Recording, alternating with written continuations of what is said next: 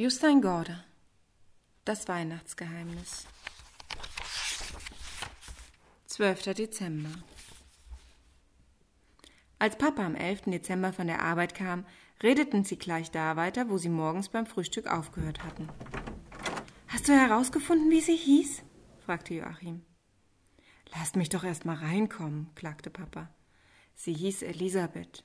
Ja, Elisabeth Hansen sogar und es war im Dezember 1948. Mama hatte das Essen fertig. Sie setzten sich an den Tisch. Ich habe beim Buchhändler vorbeigeschaut, fuhr Papa fort. Er ist mit mir in sein Lager gegangen. Mama machte große Augen. Warum das denn? Dort hat er das Bild rausgesucht, das dieser Blumenverkäufer einmal bei ihm ins Fenster gestellt hat. Ich habe es mitgebracht. Zeig mal, sagte Mama. Papa stellte das Bild auf den Tisch. Joachim riss es an sich, auch Mama beugte sich vor. Das Bild zeigte eine junge Frau mit langen blonden Haaren. In der Halsgrube trug sie ein Silberkreuz mit einem roten Edelstein. Sie lehnte an einem kleinen Auto. Oben im Bild war eine große Kuppel zu sehen, unten stand Elisabeth. Kein Nachname, wie ihr seht, sagte Papa. Und es ist auch nicht gerade ein seltener Name. Aber Elisabeth ist die norwegische Schreibweise. In vielen Ländern wird der Name anders geschrieben. Mama sah ihn an. Glaubst du denn nicht, dass sie Norwegerin war? Keine Ahnung, sagte Papa. Aber sieh dir das Bild mal genau an. Als Mama nicht begriff, was er meinte, sagte er, die Kuppel im Hintergrund ist eindeutig der Petersdom in Rom. Die Frau steht auf der Straße, die zum Petersplatz führt. Das Auto stammt aus den späten 50er Jahren. Jetzt bekomme ich fast ein bisschen Angst, flüsterte Mama. Wo sind wir da hineingeraten? Papa stützte sich mit beiden Händen auf den Tisch. Das ist ein kleines Mysterium, ja. Aber es gibt keinen Grund, das kleine Mädchen, das 1948 verschwunden ist, für die Frau auf dem Bild zu halten. Er starrte vor sich hin. Er war nicht auf dem Markt, sagte er dann. Joachim wusste sofort, wen Papa meinte. Mama dagegen fragte, wer? Der Blumenverkäufer. Johannes der mit dem Wasser. Ich gebe viel für ein kleines Gespräch mit ihm, denn davon können wir ausgehen. Er hat diesen seltsamen Kalender gemacht. Aber nun ist der Mann plötzlich verschwunden. Ungefähr so verlief das Gespräch. Joachim dachte die ganze Zeit, dass er früh ins Bett wollte, damit es nicht so lange bis morgen dauerte. Dann würde er mehr über Elisabeth Hansen und den Engel Ephiriel erfahren. Als er am 12. Dezember aufwachte, standen seine Eltern bereits bei ihm im Zimmer, noch ehe er die Augen ganz offen hatte. Das war völlig ungewöhnlich, denn es war Samstag und samstags war Joachim normalerweise immer lange vor den anderen wach. Mach das nächste Türchen auf, sagte Papa. Beeil dich. Es war klar, dass er es am liebsten selber aufgemacht hätte. Das Bild im Kalender zeigte einen Mann in einem roten Kittel. In der Hand hielt er ein großes Plakat. Mama und Papa setzten sich aufs Bett. Joachim hielt den nächsten Zettel in der Hand. Jetzt faltete er ihn auseinander und las laut vor. Cyrenius. Die fünf Schafe hatten einen Höhenzug überquert und rannten nun hinunter in fruchtbares Ackerland. Muriel flatterte um die kleine Herde, hinter den Schafen und dem Engelskind folgten Jakob und Josua, Kaspar und Balthasar, Ephiriel und Elisabeth. Zuerst kamen sie an einem Gewässer vorbei, das Bieler See hieß, danach noch an mehreren anderen Seen. Der größte und schönste von allen war der Genfersee. Elisabeth hatte noch nie einen so blanken See gesehen. Er war derart blank, dass er aussah, als ob ein Stück vom Himmel auf die Erde gefallen sei. Erst als Elisabeth hochblickte und sah, dass der Himmel kein Loch hatte, konnte sie ganz sicher sein, dass das Bild des Himmels im See wirklich nichts als ein Spiegelbild war. Wieder liefen sie über eine alte Straße, die an einem Flussufer entlang in ein tiefes Tal führte. Afiri erzählte, dass der Fluss Rhön hieß und dass alles Wasser aus den Alpen, das die Rhön mit sich führte, zuerst in den Genfer See und später ins Mittelmeer strömte. Sie kamen an eine alte Brücke und überquerten den Fluss. Auf der anderen Seite blieben sie schließlich vor einem Kloster mit dem Namen St. Moritz stehen. Es war auf allen Seiten von schneebedeckten hohen Alpengipfeln umgeben. Es ist 1079 nach Christus, sagte Ephiriel. Hier zwischen den hohen Bergen wohnen bereits seit dem siebten Jahrhundert Mönche und preisen Gott und seine Schöpfung. Das Kloster ist auf dem Grab des heiligen Moritz erbaut, der hier im Jahre 285 ermordet wurde, weil er den römischen Göttern nicht opfern wollte. Ephiriel hatte den Satz kaum beendet, als ein Mönch aus dem Kloster trat. Er grüßte mit leichten Nicken. Gloria Dei. Danke gleichfalls, antwortete Elisabeth, die den Mönch nicht verstanden hatte. Sie fand, dass er trotzdem eine Antwort haben musste. Erst jetzt entdeckte der Mönch die beiden Engel. Er fiel auf die Knie und sagte Halleluja. Halleluja. Es war ganz klar, dass das Kloster nicht an Besuche von Engeln gewöhnt war, auch wenn die Mönche so hoch in den Alpen wohnten, dass sie fast als die nächsten Nachbarn der Engel im Himmel gelten konnten.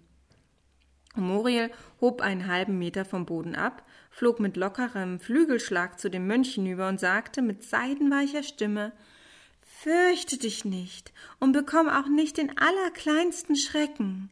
Wir machen nur einen kleinen Ausflug nach Bethlehem, um das Jesuskind zu begrüßen.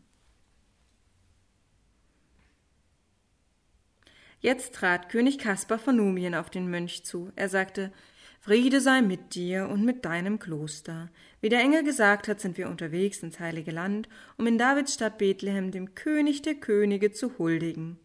Mit diesen Worten brachen sie wieder auf und verschwanden dem Mönch aus den Augen.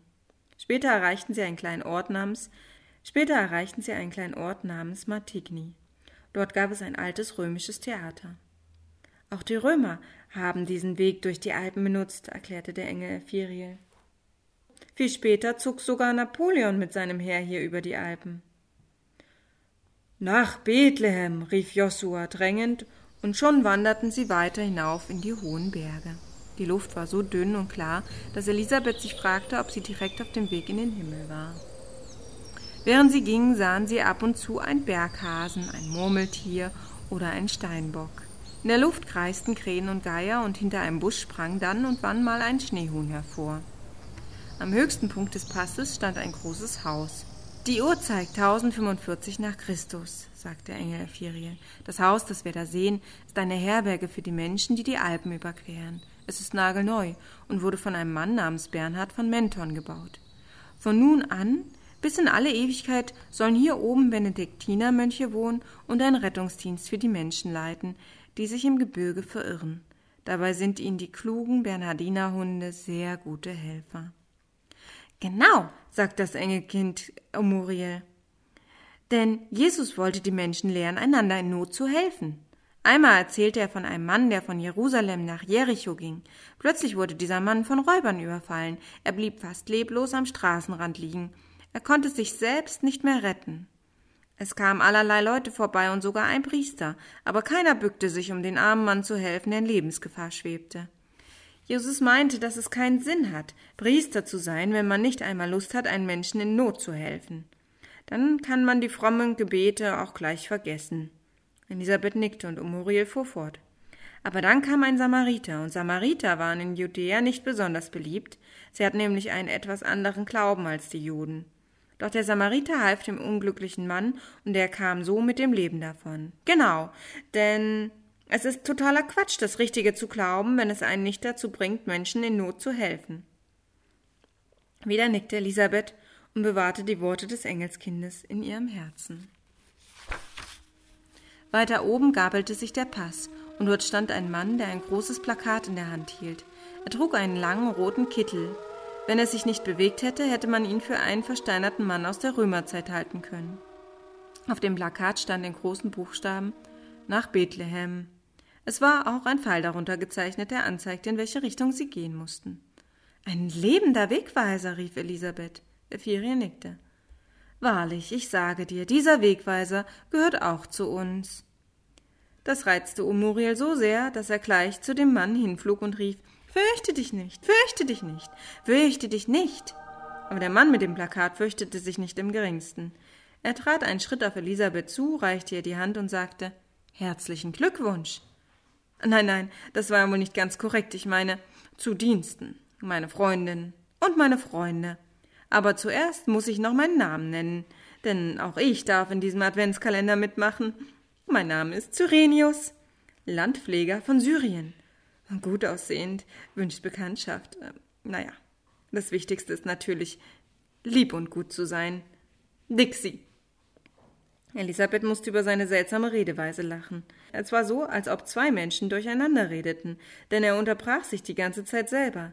Er reichte ihr das Plakat, mit dem äh, der, mit dem er vielleicht schon eine Ewigkeit hier gestanden hatte, während der Wind an seinem Kittel zerrte, und er sagte Das hier. Ich bitte um Aufmerksamkeit, ihr Lieben. Hier habe ich nämlich des Pudels Kern höchstpersönlich. Ich wollte sagen, dieser Kern ist für dich, Dixie. Elisabeth sah ihn verwundert an. Das Plakat willst du mir schenken? Cyrenius antwortete. Nur auf der einen Seite. Ich meine, du musst es umdrehen. Also einmal herum, verstehst du? Dixie. Elisabeth begriff nicht, warum er die ganze Zeit Dixie sagte. Es waren doch gar keine Jazzmusiker in der Nähe. Aber der Engel Firiel flüsterte ihr zu, Dixie sei lateinisch und bedeute so viel wie ich habe gesprochen.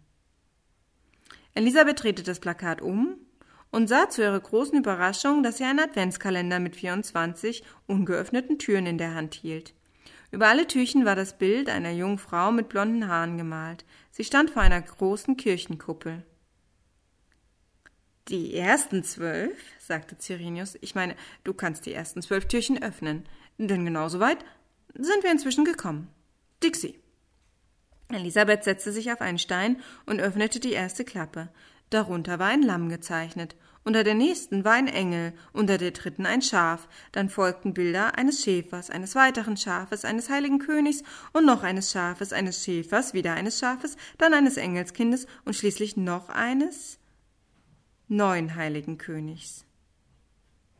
Elisabeth begriff, dass es sich um Bilder all derer handelte, die sich auf dem langen Weg durch Europa dem Pilgerzug angeschlossen hatten. Aber wer war die Frau auf dem großen Bild? Tausend Dank, sagte sie. Cyrenius schüttelte den Kopf. Ganz im Gegenteil. Das letzte, was du gesagt hast, war ganz und gar falsch. Denn nicht du musst dich bedanken, sondern ich. Ich danke dir und den anderen hier, dass auch ein alter Römer wie ich zu dieser heiligen Schar stoßen darf, die auf dem direkten Weg nach Bethlehem unterwegs ist. Es war nämlich nicht ich, also warst du es, die zuerst dem kleinen Lamm hinterhergerannt ist. Dixie, Dixie, Dixie. Elisabeth blickte zu Ephiria und lachte. Aber du hast das zwölfte Türchen noch nicht geöffnet, sagte der Engel. Da öffnete es Elisabeth und nun sah sie ein winzig kleines Bild des Kalenders, den sie selbst in der Hand hielt. Auch auf dem kleinen war ein Bild der blonden Frau vor der Kirchenkuppel. Jossa schlug aber jetzt mit dem Hirtenstab gegen ein Wegzeichen. Nach Bethlehem. Nach Bethlehem. Sie blieben sitzen und sahen sich an. Dann musste Joachim lachen. Er sagte Ich hoffe, Cyrenius bleibt bis Bethlehem dabei. Mama und Papa musterten das dünne Papier. Heute hat der Blumenverkäufer erstmals die junge Frau auf dem Petersplatz in die Geschichte über die kleine Elisabeth mit hineingedichtet, sagte Papa. Mama schüttelte resigniert den Kopf. Und außerdem hat er in den großen noch einen kleinen Adventskalender gebaut. Papa nickte. Mit beidem muss er ja wohl irgendwas sagen wollen. Meint ihr, in dem kleinen Adventskalender ist noch ein kleinerer Kalender? fragte Joachim. Hm, wer weiß, meinte Mama. Es ist totaler Quatsch, das Richtige zu glauben, wenn es einen nicht dazu bringt, Menschen in Not zu helfen. Hm. Da hat das Engelskind Umoria aber einen Spruch rausgehauen, der mich jetzt echt sehr zum Nachdenken gebracht hat. Naja, über Glauben lässt sich ja bekanntlich streiten. Seit eh und je. Das wissen wir. Trotzdem würde ich sagen, wir alle zelebrieren Weihnachten, weil wir an etwas glauben möchten. Ob das nun Gott, die Kirche, das Christuskind, Liebe, Familie, Gemeinschaft oder auch einfach nur die vielen bunten Lichter sind. Wir können da richtig gut drin sein. Im Dekorieren, Kochen, Backen, Shoppen, Einpacken, Verschenken. Es gibt viel zu tun für unseren Glauben an ein schönes Weihnachtsfest. Und bei all dem Trubel und den vielen To-Do-Listen fällt es recht leicht, diejenigen zu übersehen, die vielleicht wirklich Hilfe brauchen. Die Geschichte vom barmherzigen Samariter, die kenne ich natürlich schon aus dem Religionsunterricht, aber auch wenn ihr nichts mit der Kirche am Hut habt, habt ihr sie vielleicht schon mal gehört.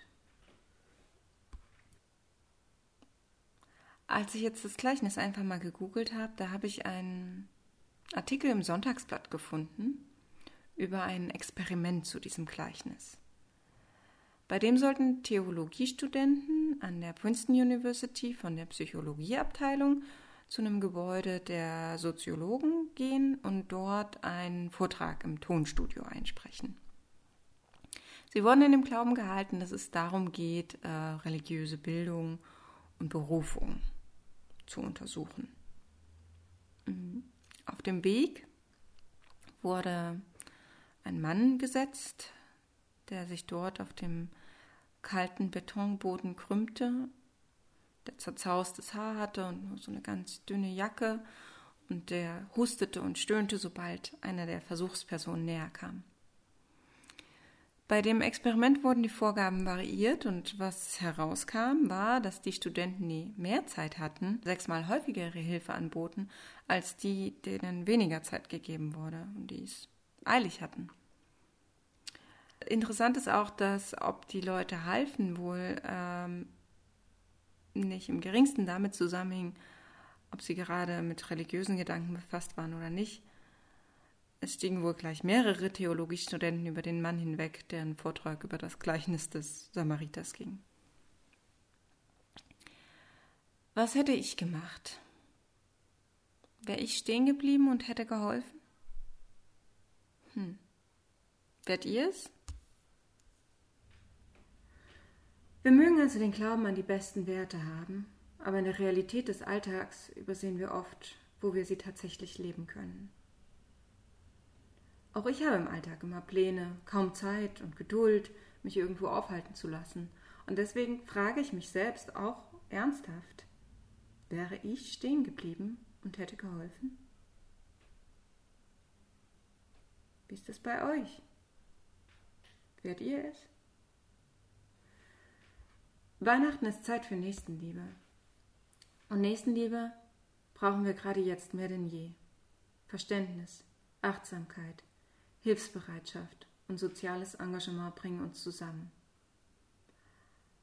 Ganz egal, ob die Menschen unsere Überzeugung teilen oder nicht,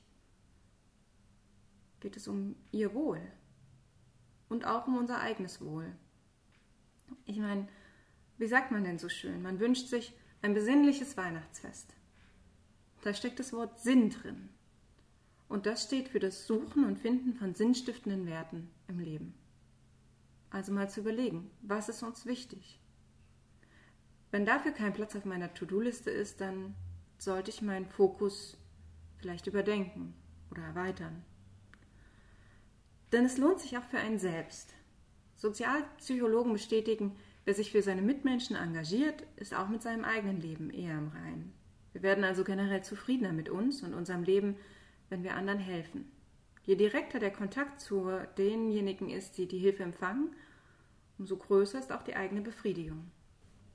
Also lasst uns doch Weihnachten mal als Anlass nehmen zu überlegen, wo und wie wir uns engagieren und anderen helfen können. Vielleicht können wir uns darüber einfach mal austauschen, wenn wir uns das nächste Mal sehen, weil ich habe tatsächlich das Gefühl, dass ich da mehr machen könnte und wäre ganz neugierig auf eure Gedanken, auf eure Ideen, auf Möglichkeiten, die ihr kennt oder vielleicht schon selber mal ausprobiert habt, ähm, wo man um die Weihnachtszeit oder auch einfach im neuen Jahr äh, anderen Menschen helfen kann, die in der Not sind. Also ich bin da sehr dankbar für jeden Input.